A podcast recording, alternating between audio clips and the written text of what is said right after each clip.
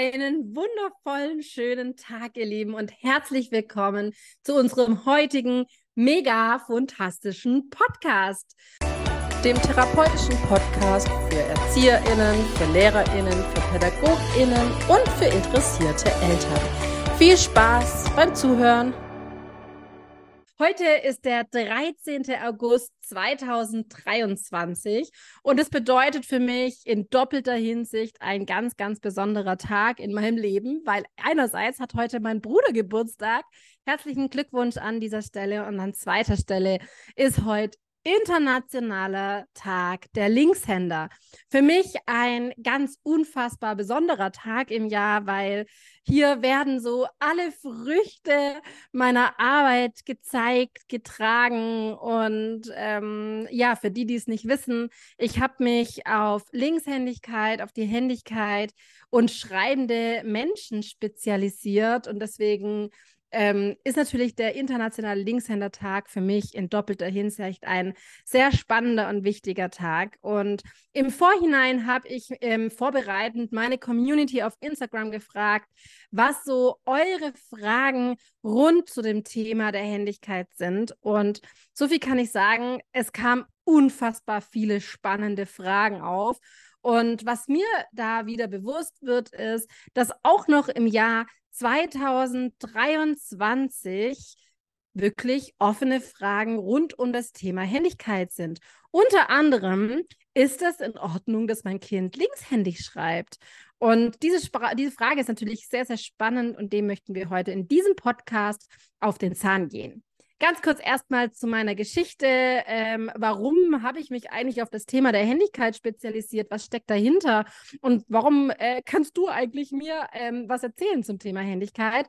Und ähm, da möchte ich mal ganz zu Beginn einsteigen. Also ich selber bin Linkshänderin und für mich war meine Linkshändigkeit tatsächlich eigentlich nie ein Problem. Ich habe mir tatsächlich noch nicht mal Gedanken darüber gemacht, ob ich linkshändig oder rechtshändig bin. Äh, für mich war das eigentlich so ganz normal. In der Schullaufbahn hatte ich zwar immer wieder auch mit verwischter Patrone beim Füllerschreiben zu kämpfen oder eben auch, dass man Geschriebenes nicht lesen konnte oder dass ich ein bisschen verwirrt gewesen bin, wie vor mich war es. Bis heute frage ich mich, wie rum muss ich den Schlüssel drehen, um eben äh, abzuschließen oder eben aufzuschließen. Und da hat mein Schwager mir ein äh, sehr cooles äh, Sprichwort gesagt, nicht Sprichwort, sondern eine sehr coole Denkstütze mitgegeben. Righty tighty, also rechts drehen und äh, wir schließen zu. Und beim Gartenschlauch zum Beispiel ist auch eine sehr, sehr cooles, ähm, cooles Denkstütze. Da äh, rede ich immer wieder vor mir righty, tighty und dann äh, weiß ich Bescheid. genau, für alle, die auch in der gleichen, gleichen Situation stecken und manchmal nicht wissen, wie rum sie den Schlüssel dann drehen müssen oder wie rum wir den Gartenschlauch zudrehen, um eben nicht noch mehr Wassermarsch äh, zu geben. Genau, ansonsten ähm, habe ich um mich herum unfassbar viele Linkshänder. Äh, meine ganze Familie äh, ist bestückt mit Linkshändern. Sowohl meine Schwester ist Linkshänderin, als auch zwei meiner Omas. Meine Plus-Oma, also meine Schwiegeroma, ist linkshändig. Mein Schwager ist linkshändig.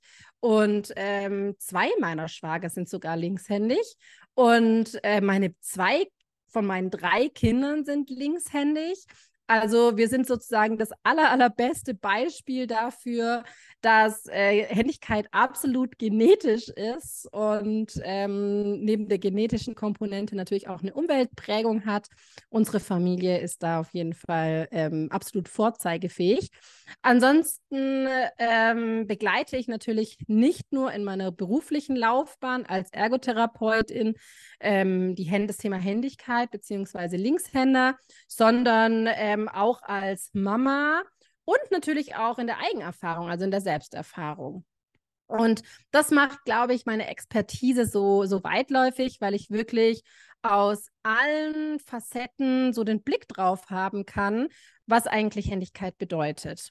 Und das ist sehr, sehr spannend, finde ich, weil ich selbst ähm, habe wirklich die Linkshändigkeit als nie ein Problem angesehen und bin selber Eiskunstläuferin gewesen. Und ähm, meine Arbeitsrichtung war immer entgegengesetzt des Uhrzeigersinns, wie es eben auch Linkshänder typisch ist. Und das habe ich auch in meiner Eiskunstlauf, ich sag's mal, Karriere auch so durchgezogen. Und das war immer sehr cool. Mein Sprungbein war immer mein linkes Bein, das starke Bein. Und ähm, rechts war Führungsbein und das hat man bei den Sprüngen eben auch sehr äh, deutlich dann bemerkt. Das ist mir aber erst tatsächlich im Nachhinein bewusst geworden, weil ich habe immer behauptet, bevor ich meine Zusatzqualifikation zur Linkshänder-Beraterin äh, gemacht habe, hätte ich immer behauptet, dass meine Linkshändigkeit vor allem durch meine Schwester geprägt wurde, die nur 1,5 Jahre älter ist als ich und äh, eben Linkshänderin ist. Und ich hatte immer gedacht, weil ich tatsächlich im Alltag viel mit der rechten Hand mache, wie beispielsweise das Schneiden, ähm, dass ich mir ähm, das linkshändige Schreiben tatsächlich einfach nur abgeschaut habe. Und dann kam so der Moment, dass äh, ich in meiner Beraterausbildung auch so ähm, Themen hatte wie Selbsterfahrung, um, wo man sich einfach mal beobachten sollte und gucken sollte, ja, wie macht man denn eigentlich eine Tätigkeit? Und da wurde mir bewusst, hm, du machst ja doch ganz schön viel auch mit der linken Hand spontan im Alltag. Und somit war für mich klar, ich bin Linkshänderin, habe zwar auch ähm, vielleicht durch die Gesellschaft, vielleicht durch meine beiden äh, rechtshändigen Eltern geprägt, äh, durch die Umwelt geprägt, vielleicht durch meine ErzieherInnen, die ich im Kindergarten hatte. Sei es drum, wie auch immer, ich hatte viele Rechtshänderprägungen. Ich habe viel mit der rechten Hand auch tatsächlich gemacht. Aber das ist auch absolut in Ordnung. Die wesentlichsten Dinge mache ich mit der linken Hand und das wurde mir eben bewusst. Und ähm, genau, das hat sich dann so durchgezogen. Dann ähm, habe ich die Ausbildung zur Ergotherapeutin gemacht. In meiner aller, allerersten Woche meiner beruflichen Laufbahn rief bei uns ein bekannter Radiosender an am Internationalen Linkshändertag, dem 13. August 2010 und ähm, fragte, ob sie ein Interview mit einer Ergotherapeutin machen könnten zum Thema der Linkshändigkeit. Und meine Ergo-Kollegen, ich war wie gesagt eine Woche ungefähr im Beruf, ähm, hatten alle äh, ein bisschen Bange davor, weil sie waren selbst nicht linkshändig, hatten zwar mit graphomotorischen und schreibmotorischen Kindern zu tun, aber wussten jetzt auch nicht so ganz, was sollen sie denn zu dem Thema irgendwie erzählen. Und während des Interviews, das musste dann natürlich ich machen als Linkshänderin, ähm, wurde mir plötzlich bewusst, es soll wohl Menschen geben, die tatsächlich Schwierigkeiten haben mit ihrer linken Hand. Und ich fand es dann so, so spannend, dass ich mir dachte, ähm, ich muss da weiter forschen. Ich muss da tiefer in die Materie gehen. Warum haben diese Menschen Schwierigkeiten? Und was bedeutet das? Und dann bin ich einfach mal äh, auf die Suche gegangen damals und meine Großmutter, die leider ähm, Februar 2023 jetzt verstorben ist, war umgeschulte Linkshänderin und musste mit der rechten Hand schreiben. Und die hat dann ganz aus dem Nähkästchen geplaudert, was es für sie bedeutet hat, eben mit der nicht dominanten Hand, dem sozusagen nicht äh, dem schönen Händchen, genau mit dem schönen Händchen, schreiben zu müssen. Und was es für sie auch bedeutet hatte damals dann in der Schule und wie sie damit umgehen konnte. Und mehr dafür, äh, dazu erfahrt ihr auch tatsächlich mal in einem YouTube-Video von mir, das ich gemacht habe. Damals durfte ich noch mit ihr ein Interview machen und habe sie einfach mal zu dem Thema befragt. Also schaut unbedingt mal auf meinem YouTube-Kanal vorbei, ähm, was sie dazu zu erzählen hat. Da sind auch noch andere umgeschulte Linkshänder am Start, die äh, ihre Geschichte erzählen. Genau, so ist äh, das Thema bei mir aufgekommen und dann ähm, habe ich mich äh, in meinem Praxisalltag auch noch auf den Bereich Schreiben, Graphomotorik äh, spezialisiert.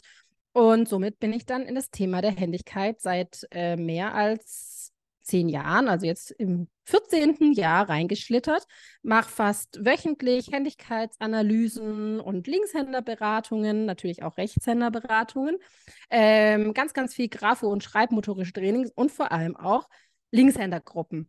Und äh, da kommen wir auch schon zu einer ersten Frage, weil ich ja auf Instagram meine Community gefragt hatte, ähm, was sie für offene Themen haben rund um das Thema Händigkeit. Und eine sehr besondere Frage war, was kann man tun? Mein Kind ist linkshändig, aber weder in der Familie noch im Kindergarten gibt es außer meinem Kind Linkshänder. Und es fühlt sich manchmal ganz schön alleine. Da sind natürlich äh, so Linkshändergruppen ganz, ganz wundervoll, dass die Kinder einfach erst mal sehen, es gibt außer mir noch weitere linkshändige Kinder und das Schreiben mit der linken Hand muss gar kein Problem darstellen. Das ist ganz, ganz wichtig, weil, na klar, wenn wir in einer rechtshändigen Familie sind, dann sind die Rechtshänder oftmals einfach auch überfragt. Wie kann ich denn jetzt meinem linkshändigen Kind was beibringen? Wie kann ich meinem Kind äh, den Stift beibringen zu halten? Oder wie kann ich meinem Kind äh, das Häkeln, Stricken oder whatever beibringen, um dann eben gemeinsam diese Tätigkeit durchzuführen. Und da stehen dann oftmals Fragezeichen und diese Unsicherheit erfahren natürlich auch die Kinder. Ich hatte tatsächlich das Glück, dass ich eine fast gleich alte Schwester hatte, die eben ähm, auch Linkshänderin war. Somit konnten wir das gemeinsam machen. Aber was eben sehr, sehr wichtig ist, sein Kind zu vermitteln, dass es vollkommen in Ordnung ist, dass das Kind linkshändig ist und dass es ganz viele weitere Menschen auch auf dieser Erde gibt, die eben linkshändig sind. Wir leben aktuell in einem 15-prozentigen, je nach Region, ähm, Linkshänderanteil, der tatsächlich auch äh, steigen kann, äh, je mehr Linkshänder äh, auch wirklich jetzt ihre Linkshändigkeit ausleben dürfen. Weil bis vor einigen Jahren, Gott sei Dank, nicht mehr so häufig 2023, aber bis vor einigen Jahren wurde eben noch ganz gezielt auch auf die nicht dominante Hand umgeschult. Also ein wichtiger ähm, Punkt ist, dem Kind zu vermitteln, du bist gut so wie du bist, das ist was Besonderes, dass du linkshändig bist und trotzdem passt das alles. Ein kleiner Tipp von mir für euch, wie kann ich aber mein Kind trotzdem unterstützen? Das war auch ein, eine Frage der Community, das eben linkshändig ist. Setzt euch einfach vor einen Spiegel und lasst das Kind euer Spiegelbild anschauen und automatisch tut ihr die Tätigkeit mit der linken Hand. Das heißt, ihr müsst euch eigentlich eigentlich gar nicht umdenken, sondern lasst einfach das Kind euer Spiegelbild anschauen, wie ihr zum Beispiel die Schuhe bindet. Ganz normal mit eurer dominanten Hand. Das Kind schaut sich parallel das Spiegelbild dazu an. Genau, dann die nächste Frage von der Community ist gewesen. Links, rechts. Ist die Entscheidung wichtig? Oh ja, es ist so unfassbar wichtig, dass das Kind sich auf eine Hand festlegt. Im aller, allerbesten Fall natürlich auf die dominante Hand. Und zwar ungefähr ein Jahr vor Schuleintritt sollte das Kind sich eigentlich entschieden haben, damit es noch ein Jahr Zeit hat, diese unfassbar komplexe Tätigkeit des Schreibens auf die dominante Hand, äh, oder nicht auf die dominante Hand, sondern mit der dominanten Hand zu erlernen, um später dann den Bereich der Schreibmotorik, der ist einfach sehr, sehr komplex standzuhalten, wenn es in die Schule geht. Ähm, warum das so wichtig ist, ist, dass die Kinder letztlich einfach Schwierigkeiten haben, mit ähm, beiden Händen dann immer wieder zu switchen. Das Gehirn kann da überfordert werden, weil wir sagen auch Händigkeit gleich Hirnigkeit. Und das Kind ähm, ist dann einfach damit beschäftigt, mit welcher Hand arbeite ich denn eigentlich und kann sich nicht auf diese hochkomplexe motorische Tätigkeit fokussieren. Und das wollen wir einfach umgehen. Das heißt, ein Jahr vor Schuleintritt sollte das Kind sich tatsächlich auf die dominante Hand entschieden haben oder für die dominante Hand entschieden haben. Genau, das ist ähm, sehr, sehr wichtig und ich erlebe tatsächlich sehr, sehr häufig noch Kinder, die ähm, ja, mit sechs, sieben Jahren noch wechselhändig sind und dann eingeschult werden. Und ich möchte euch ganz kurz aus dem Nähkästchen ein bisschen plaudern, wie das bei uns zum Beispiel gewesen ist.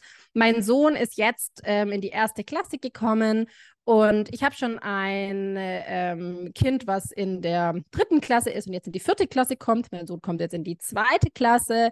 Und ich muss es sagen, ich fand es wirklich unfassbar unfassbar. Und ich habe das ja als Ergotherapeutin mit vielen Kindern schon begleitet und erlebt, wie das so ist, der Wechsel zwischen Kindergarten und Schule. Bei den eigenen Kindern ist dann nochmal sehr viel intensiver und nochmal sehr viel krasser, weil plötzlich müssen die Kinder einfach echt unfassbar viel schreiben. Und zwar fast 90 Prozent des Tages haben sie irgendwie einen Stift in der Hand.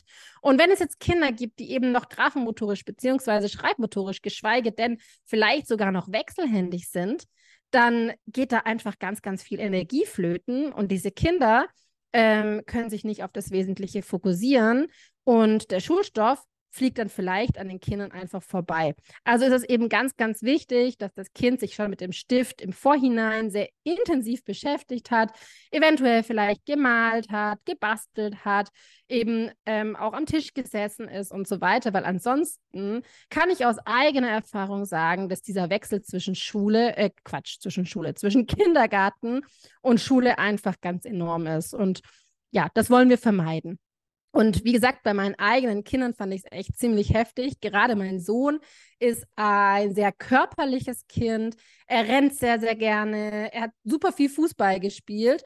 Und äh, plötzlich fehlen einfach auch ganz viel Bewegungsphasen. Wir haben natürlich jetzt noch das große, Ma große Manko, das auf unserem Schulhof aktuell irgendwie im letzten Jahr eine große Baustelle gewesen ist und die Bewegung noch mehr ausgefallen ist.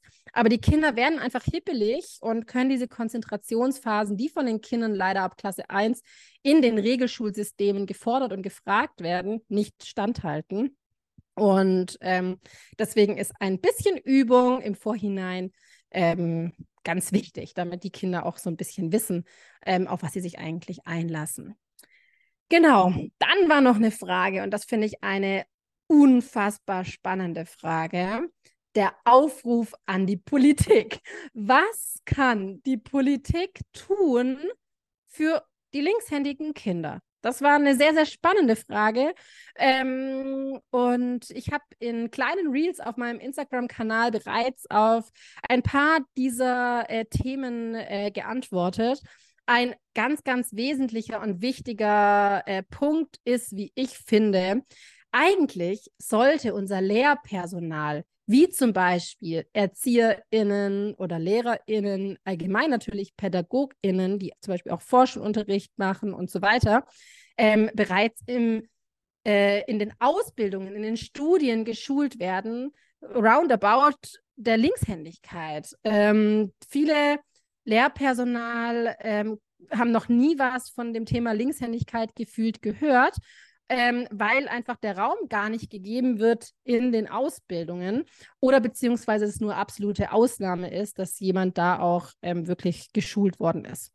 Und das finde ich sehr, sehr schade, weil wir ja doch immer wieder in den Klassen einfach sehr, sehr viel linkshändige Kinder haben und wir so fünf, sechs Kniffs äh, den Kids schon beibringen können, um eben genauso wundervoll schreiben zu lernen wie zum Beispiel die rechtshändigen Kinder, weil das Schreiben mit linken Hand muss nicht schwieriger sein, muss nicht komplexer sein, ähm, schwieriger sein als das Schreiben eben mit der rechten Hand. Ich persönlich habe, würde ich behaupten, eine ganz angemessene ähm, Handschrift, die lesbar ist, und ähm, ich kann schön schreiben, ich kann hier auch schnell schreiben. Dann sieht es natürlich weniger schön aus. Aber ähm, ich werde immer wieder auf meine Handschrift angesprochen, ob ich denn Linkshänderin bin und meine Schrift sei ja lesbar, trotz dass ich Linkshänderin bin. Und das finde ich manchmal echt anmaßend und eigentlich auch Quatsch, weil, wie gesagt, auch Linkshänder können eine schöne Schrift entwickeln. Ähm, worauf ich eigentlich hinaus möchte, ist, dass zum Beispiel ähm, LehrerInnen oft nicht darin geschult sind, dass linkshändige Kinder eine andere Wahrnehmung haben und Buchstaben zum Beispiel in den ersten 1 bis 1,5 Jahren ähm, gerne noch spiegeln bzw. verdrehen. Und das ist im Bereich der Linkshändigkeit ein komplett normaler Prozess. Und ich habe es einfach auch schon erlebt, dass zum Beispiel Zahlen gedreht worden sind und dies in den Tests als fehlerhaft angekreuzt worden ist, obwohl da tatsächlich eine 5 steht und das Ergebnis 5 ist und aber einfach nur die 5 verdreht ist. Und das ist eben sehr, sehr frustrierend, gerade für linkshändige Kinder. Ähm, einfach sehr frustrierend, wenn die Leistung gezeigt wird, aber die Leistung eben nicht anerkannt wird. Ähm, das ist finde ich, was äh, sehr, sehr wesentlich ist und wichtig ist. Denn Linkshänder passen sich an, Linkshänder können sich anpassen.